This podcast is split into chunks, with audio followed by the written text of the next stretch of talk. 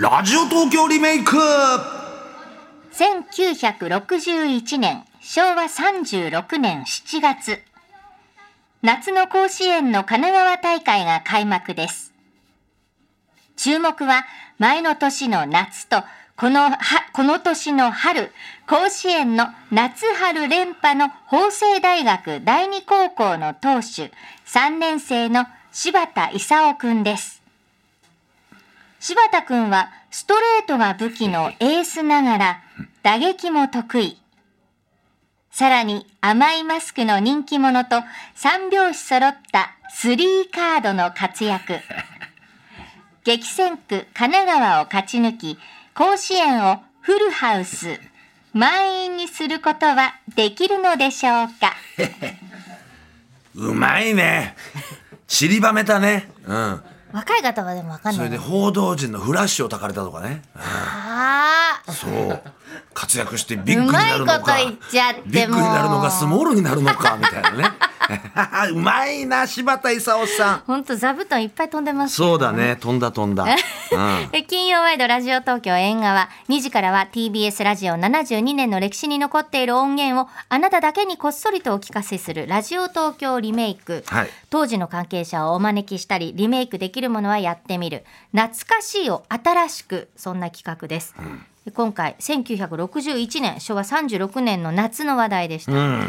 であの読売ジャイアンツのね V9 にも後には貢献することになる60年の夏61年の春甲子園で連続優勝したこの、えー、法政大学第二高校。ね。柴田勲柴田さん。そうだピッチャーで入ったんだからね。そうピッチャーで。王さんもピッチャーだもんね最初。あそうなんですか。そうじゃない？やっぱエースで4番みたいな感じですよね。そうなんですか。それでもうピッチャー諦めて、うん、すぐバッターになるんだけど。へえ、あの川上からスイッチヒッターになれっつって、うん。でいきなり左でね、うん。利き手じゃない方で打ってその日でその日デビュー戦っていうかそのね、スイッチヒッターになってすぐ打っちゃったの、そういう人ですよ。へえすごい。柴田さんって迷宮会？迷宮会ですよ。迷宮会じゃないですか？多分。ねうん、うん、迷宮会です迷宮会ですよもう巨人軍なんか全員迷宮会じゃないの？柴田高田土井。全員。うん。王長島。うん。ねえすすごい。でこの後だから夏春で、はい。え甲子園には行ったんですね柴田さんね、はい。ただ優勝はできなかった準決勝で大阪代表の波賞に敗れたわあ。ねえでもすごいですよね。街道尾崎、うん。高田茂。後にねジャイアンツでほら高田選手来るわけだから柴田高田っていうのは。いるんだからね。はあ。そうか。ね。えまあその後ですね92年ですね、はい。選手の経歴としては、ポーカー賭博容疑で逮捕ですね。はい。ガサ入れ受けまして。はい。え え警察のスチールに遭いましてね。ねスチールにあって。そうですよ。それで謝罪会見が、えね、報道報道陣の前で出てきたセーターはい。がトランプ柄だったっていう、あんなうまいことないよ。別にそれさ、うん。自分でそうやってやろうと思ってやったわけじゃない。偶然ポーカー賭博で捕まった後出てきた時がトランプのねセーターだったの。いやでも結止めた人いそうじゃない？であのセーターどうなったんですかって聞いたわけよ、うん。うんうん聞いたの？聞いたんだよ、はい。あのセーターは結構いいセーターで、その後、ね、ゴルフのなんかチャリティーオークションで売ったらしいんですよ、え結構な値段でそこまでははい聞いてます。行方はね。ねでピテカンワイドもその日時は捕まってますよね。ピテカンワイド。ちょっと、ええ。番組名で言うのも やめてよ。ええそう、うん。そうですね。一緒にそうですよ。一緒にね、はい。最初ドッキリだと思思ったっつうんだもんねあれね。そうなんだよせよとか言ってカメラ探したらしいんだよね なんかそその場にいた人もなんか知ってるらしいですね富山さん。そうですね。あのそうそうそうそう知り合いのね。で知り合いがいたっていうことで。ん。お父さんがね。ね、うん、まんまって言うんだよねあれ、まんまって。うん入ってきた時まんまお前らまそんまうなの？動くな。あそのまんまのまんま。まんまそこまではちょっと私もと友人に聞いてないです。それはあの別のはい、あの賭博で捕まったビートきよしさんから聞いてますから、へえ、はい。まあ、いろんなことえがね。あるんですね。本当ですね、あの縁側いろんな話が飛び交いますので皆さん。すみませんね。ねいいんですよ、集中して聞かなくていい番組ですからね。はい。聞いてくださいよ縁側ですか。縁側なんだから。はい。そうなんです。はい。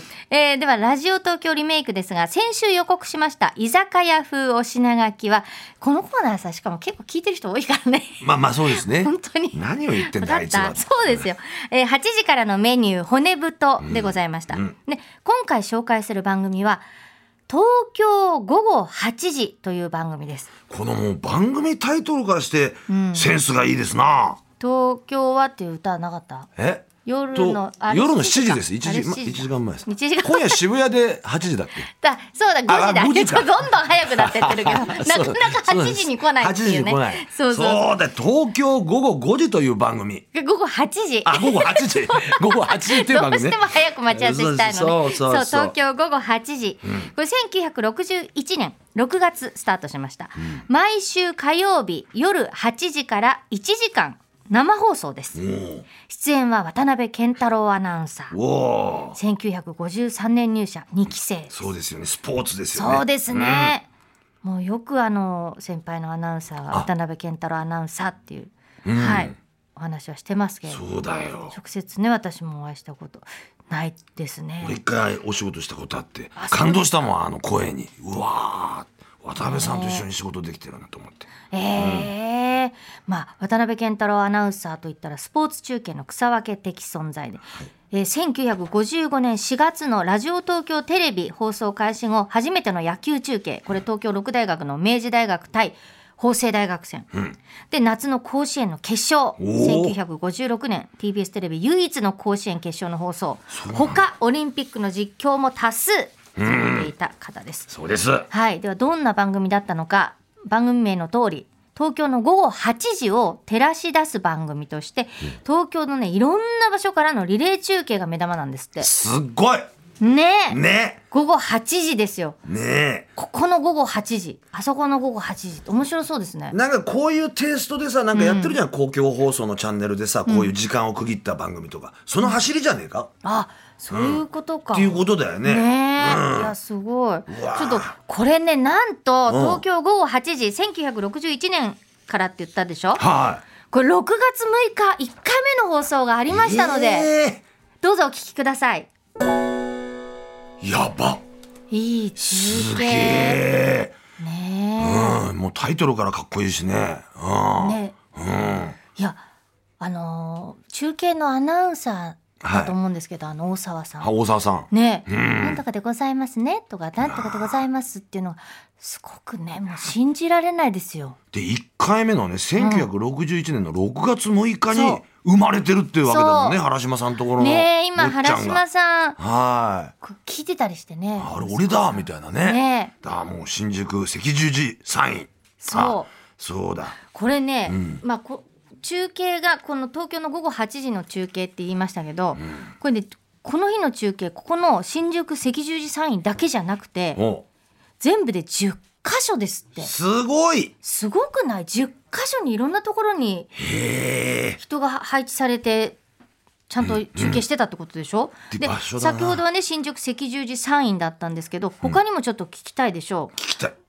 後ほどお番組の並び。か番組の並び、私そっか。ちょっと待って、うんなんだこれ。そうそうそう。あの番組誕生の背景にはですよ。これ生放送って言いましたよね、ん。まあ、録音番組がその当時たくさんあったんですね、はいはいはい。まあ、演芸芸能音楽だろうな。でもやっぱりラジオは生放送じゃないかって私も本当そう思いますけど、はラジオは生放送の方がいいっていう流れでその番この番組東京午後8時はもうその先駆けだったということで。でしょうよ。そう当時のタイムテーブル見てみますとやっぱり10分とか15分の録音番組がいっぱいあったんですって。うんうんうん。でまあもう横並びの番組でも他のラジオ局の番組ではい。も録音番組が主だったと。いう火曜日以外も録音番組。へえ。やっぱすごい冒険だよね。それで一箇所だけじゃないんだもんね中継をね。ね。すごいな。うん。革命だこれで TBS ラジオではプロ野球中継も始まってたんですが、1961年当時日曜日の試合と木曜日の試合東芝ナイターと木曜ナイターそれぞれ2時間から2時間半の週2回だけだったんです。でプロ野球のナイトゲームの中継が、まあ、やっぱりたくさん放送されるようになるのは1963年からっていうことで、はまあだから本当に録音番組だらけだったんだね。生放送っていうとなナイター、うん。野球の中継ぐらいだったっていうことで。しかも週2回ですもんね。ねえオリンピックも前ですよこれ。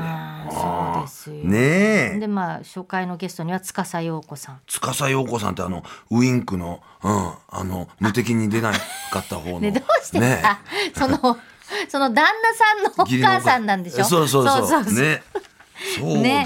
そうそう。この頃の日本ちなみに池田総理です。ああ所得倍増計画だ、うんうんうんねっていうことなんですよ。だから本当生放送珍しかったんだね。でも生放送珍しいのに中継10箇所ってすごくないですか？これはすごい。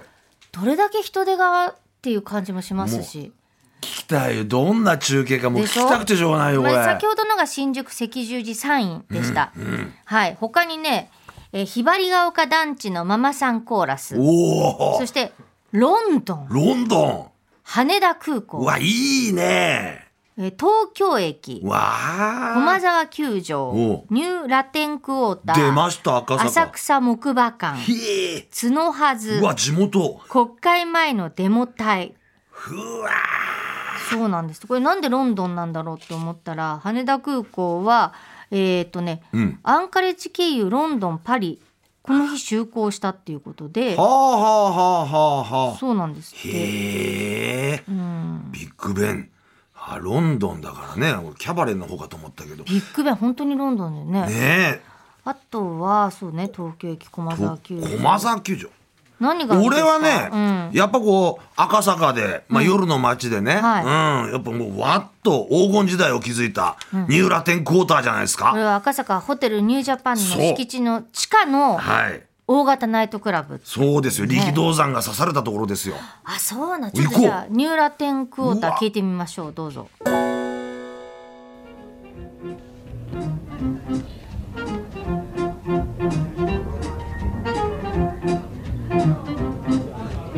えー最近は日本もレジャーブームとか申しまして大変にレジャーを楽しむ方々多いようでございますね、えー昼のレジャーも去りながら夜のレジャーというのもなかなか最近は盛んなようでございます。まあ夜の歓楽地と申しますとナイトクラブがその代表ではないでしょうか。えー東京ではだいたい赤坂とか麻布界隈この辺がナイトクラブの本拠地のようでございますがえここ赤坂の地下鉄駅前すぐそばにございます。ニューラテンクォーターに我々やってまいりました。お聴きのバンドの演奏は海老原慶一郎クインテットの5人編成のコンボバンドの演奏でございます。私どもここに入ってまいりましてすぐに感じましたことが大体全体にデラックスな感じということでございます。階段を降りますときに足がぐっと柔らかく渦まるような絨毯そしてまた入ってまいりますとブルーの照明を基調としております。非常に多く青い色が使われておりましてパッと目に入りますのがテーブルの上に置かれました小さなスタンド。このスタンドの傘が穴が小さく開いておりましてちょっと遠目から見ますとちょうど水玉模様の傘が立っているという感じでございます。見えたよあの当時ねが、本当ですね。最高じゃないですか。生のバンドの生バンドもうこねこはだって外国のさアーティストとかみんな来るわけだからナッケンコールだとかトリオロスパンチョスとか。すごいですよ。大変だよ。そこでショーやってね、うん、特別料金でね見ることができたっていう。一流です一流。ふかふかの絨毯ふかふか、ねふかそふかの絨毯こをこう裕次郎とね石原慎太郎がパッと歩いてくるっていうかっこいい姿に惚れちゃって用心棒になったのが百瀬弘道さんですよ。トントントン。そうですよ。百瀬さん。百瀬さんですよ。プライドの怪人の。そうそうそう。まあね、ニューラテンクォーターにしたとこがまたいいじゃないですか。赤坂帝だとかさ、えーコルドンブルージャーとか、なんだ、うん、コパカバーナとかいっぱいあったところ、うんあのデヴィ夫人がいたところとかさ、そういう時代ですよ。すごい。本当になんかキラキラしてる感じなんだ。いいな。この時代に生まれたかったな、へートマさん他いいですかにもあります？ちょっと俺いいですよ。リクエスト。もうなもう一つ二つもう一つぐらい。俺んちの本籍、私、はい。西新宿一丁目なんですけど、その西新宿一丁目もともとは角はず一丁目っていう地名だったなんのですか？はい。だからこの角はずっていうの聞いてみたいですね。わかりました、えでは角はず聞いてみましょう。どうぞ。えところで先ほど出発した赤木さんの FM かどこまで行ったでしょうかね赤木さん赤木さん高木です。はい。ただいま甲州街道新宿駅から、の大和産業さんですねえーしばらく来た角はず2丁目あたりでしょうか。ははちょうど今日この辺で、えーいわゆる白バイ隊のですね検問が行われておりますので、うんその状況をお伝えしようと思ってどうぞお願いいたします。三十キあロをね、のー今日の検問のね狙いっていうか目的っていうかそういうものは何ですか？係の方です。今日はですね、えー非常に無免許が多いということとそれから酔っ払いこれが多いということですね。さらに積載違反で要するに重量違反ですがこれが非常に多いというのでこれを志願にして取り締まりやっています。あのー無免許なんかねここでこうやって取り締まりしててどうやってわかるんですか？これ違反すると、知ってある車の。のまたこれはですね、えーやはり今私たちの経験といいますか走ってくる車のを見ておりますとですね、えーまあ、技術があ未熟であるというところからハンドルがまず触れていると。ハンドルが触れるということはまあ前輪が触れているわけですがそれからですね特に我々が、えーかんよく見るのはですねその運転手さんが、えー我々のこう顔と合うわけですね。そうしますと視線が合いまして、えー運転手さんやはりえー悪いことしてるなというふうに良心があると見えましてですね、えーちょっとこう目をそらすと。やはりそういうところが私たちの勘どころで、まあ、見てるわけです若井さんだいぶ捕まった人もあるようですがね。ああ今日はどのぐらいもう捕まりました？えー今無免許の方がですね、えー、3件ばかり捕まっておりますうわー最高。非常に無免許が多いっていう時代だったんですね。で捕まったらもう新宿警察行くだろうな。いや。で後ろでなんかさこれは違反するととか言って聞こえてたけど、あれ捕まってる人の検問でしょうねタマさんさこれどういう人が怪しいみたいなので さ目を合わせないみたいなこと今メモってますメモった。これだってね俺警視庁24時すごい好きでさあの番組。大概さパトロールしてるねおまわりさんがパッと見てわかるでしょ。わかる。それはもうずっと昔からそうなんだね雰囲気が、ねえまあ怪しいんですね。目をそらしちゃうそらしちゃうそそらしちゃうんだろうね。そういうのをこう止めて開けるとパケが出てくるんです、パケが、ね。パケ よく見てますね。見てるんです、ね。いやだけどいやすごいね。化石祭だとか。あららら。だどこなんだ？2丁目か、はあはあはあ。だってさ無免許が多いってああのなんだっけオートマじゃない時代でしょ？マニュアルですよ。怖くて運転できないでしょそんな。まあでもね一番まああそこら辺界隈じゃ交通量多かったからね甲州うん甲州街道はね。あー。あ。そうなんだ。地元地元交通事故多かったんじゃないですか？大丈夫ですか？どうなんだろう？多いか、ねえ。多いんじゃないの？だってその車多いからね。ね。そう俺も跳ねられたことあるもん幼稚園の時。そう、うん。よくぞご無事で。そうだよね。うん、そう。幼稚園の時？幼稚園の時。ね柔らかかったのかし柔ららかかったんだろうねあれ。京王プラザの、うん、駐車場から出てくるタクシーに跳ねられた本そうそうそうそうそどうしたらスタッてこう立ち上がったの？うななんかね。すごい怪我なく。怪我なかっよた。うん。ね何かあったのかもしれないねその今だにその後遺症が今出てるかもしれない。長 え長いよ本当ですよ。面白いな。面白いね。ラスト一個どれ？もう一個だけ。行きましょう。もう一個だけ。もう一どつ。じゃあね、ん。木馬館どう？浅草木馬館。いいですね。行きましょう行きましょう、うん。ではお聞きください。どうぞ。ただいま場内はお楽にご覧になれますよいらっしゃい。あーおなじみの民謡おやおや、これはまた何でしょえー渡辺アナウンサー、はい。まあ、あなたがこれは何でしょうとおっしゃったのはね、ええ。ーまだまだお若いという証拠になりますね。最近ではちょっとあのー聞くことができませんね、えー小屋の呼び込みの声なんです、う。うん。えーこちらは浅草の例のあの八寸五分の観音様とそれから帯のようにずーっと映画館が連なっております。ロックの中間にある、まあ、お年寄りには大変懐かしいんじゃないかと思います。木馬館でございます、えー舞台の上ではただいま、まあ、一座の花形照子さんの休み節がひときわ賑やかに、えー客席を沸かせております。えー舞台の右手の非常口がすっかり開けてありまして、えーすだれ越しに浅草の夜が鮮やかに私の目に浮かんでまいります。えー客席はさすがにもうお年寄りの方が多いようでしてね、えー浴衣がけ下駄を突っかけてそしてうちは片手に涼を取りながらの声援が飛んでおります。たまらんですなこりゃ。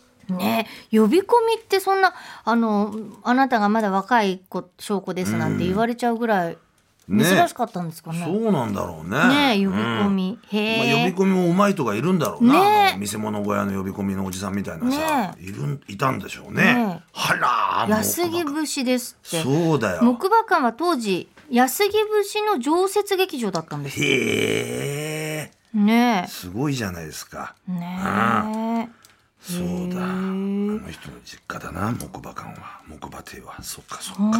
いやいやいや。だこれ今聞いてこれだけだもんね。昔はだってリアルタイムで聞いてるから、うん。こういう気持ち感情は湧かないけどノノスタルジックなっていうのはねでもあれだよ。今のご午後8時よりもちょっと後でしょ？今の感じで。これご午後8時でそうだよね。順番にこう中継してってるから、うん。ね浅草のなんかね夜でね浴衣着てん。パタパタやってる人たちのね絵が浮かぶもんね。ね。え。うん。結構盛り上がってる感じでしたもんね。8時9時まあ予選もそっか9時ぐらいまではやってるからやるもんね。うわへえ面白い。他にもね今日はあのちょっと3つ、うん。新宿赤十字サインとラテンクォーターラテンクォーター木馬館角はずそうか。うんまだまだあるから。あと6つもあるからね。ね。またねはい。聞きたいですね、はい。ということなんですが来週7月7日七夕ですね、はい。居酒屋風メニューないんです。どうして？コーナータイトルがラジオ東京リメイクなのにちっともリメイクしてないじゃんっていう声もあるので、ん来週はこの東京午後8時をリメイクしてみますちょっと8時やってないよ。歌さんの時間だよ。そうねだから東京午後2時と2時。してねうん。いろんな場所から七夕の東京を描き出してみようじゃないですかうわいいね。はいあそう。どこがいいかねやっぱりほらこれ木馬館今木馬亭うん。だもんね、木馬亭とかさいいじゃないですか。今の木馬亭とか。角はずはどうですか？新宿一丁目あたり？いいですね。全部か様変わりしちゃってるからね。ねうん、その違いが分かる人だったら面白いね。いいですね。実況できたら。ちなみに東京午後8時の他にの音源でね山手線一周の中継ってあったなって。私これやってみたいな。ね。ラジオの中継で。ああ今きっとね乗って中継できないかもしれないけど JR の人に怒られちゃうかもしれないけど許可あれ取ったら。はうん桜トラムはいけんじゃねえの？そうだね。そうだよ。うん。今ちょうどこの駅ですとか今どこでずっと乗りっぱなしでさ、うん、あとプールにも行ってほしいな。あプール？有楽園あうん。あの遊園地のプール。遊園地のププーールね。ルね。う んそうですね。スタッフが足りないんだちょっとねただそうなんですよ。これ。どうすんだ？複数箇所からの中継ってことで、うん。縁側はリスナーのあなたの手も借りたいんです。ひどい。リスナーだより東京午後2時の中継リポートを手伝いたいっていう方もしいらっしゃいましたらお名前ラジオネームも書いてください。お名前、えー住所電話番号お年職業をお書きの上縁側アットマーク tbs.co.jp 東京午後2時リポート係までお願いします、あの例えば2時だとちょっとお店で仕込みがとかいう方でも、うんうんうんあの結構です。あのお店からしていただいて。この後5時からあののなんとかってお店のアイドルタイムで今、とかさ。そうだよね。いうのでもいい。だから宣伝にもなりますし。昼の時間の営業を終えて今2時から休憩中とかね。そうそうそう休憩中でねそう。今なんかってますと今、かうん、タバコ吸ってるみたいなね。そうそう本当は寝る時間だけどお手伝いしますでもね、うん。はい。ありがたいですし。はいもうもう2時に2時そうだ2時のの風景。はいとにかくあいいです。2時からこのぐらいの時間までの、えー中継これプロアマ問わずって。もう全く問いません、情景描写がすごくうまいって思ってる方。最終的にはアマレス兄弟がやってる感じがする。匂いがするんだけどアマレス兄弟切り肌取るっていううちの手駒が あるからさ。でもねやっぱリスナーの方もお願いします。そうリスナーの方あのいらっしゃったら本当にお願いします。こちらからもね話しかけたりとかしますし、ん。あのお一人でもううまくできないかもってうまくできなくて結構です、うんはい。そういうことで。逆にあんまりうまくやられたら困ります。困っちゃうからね。私もね中継している立場として。ぜひお願いします。お待ちしております。以上ラジオ東京リメイクでした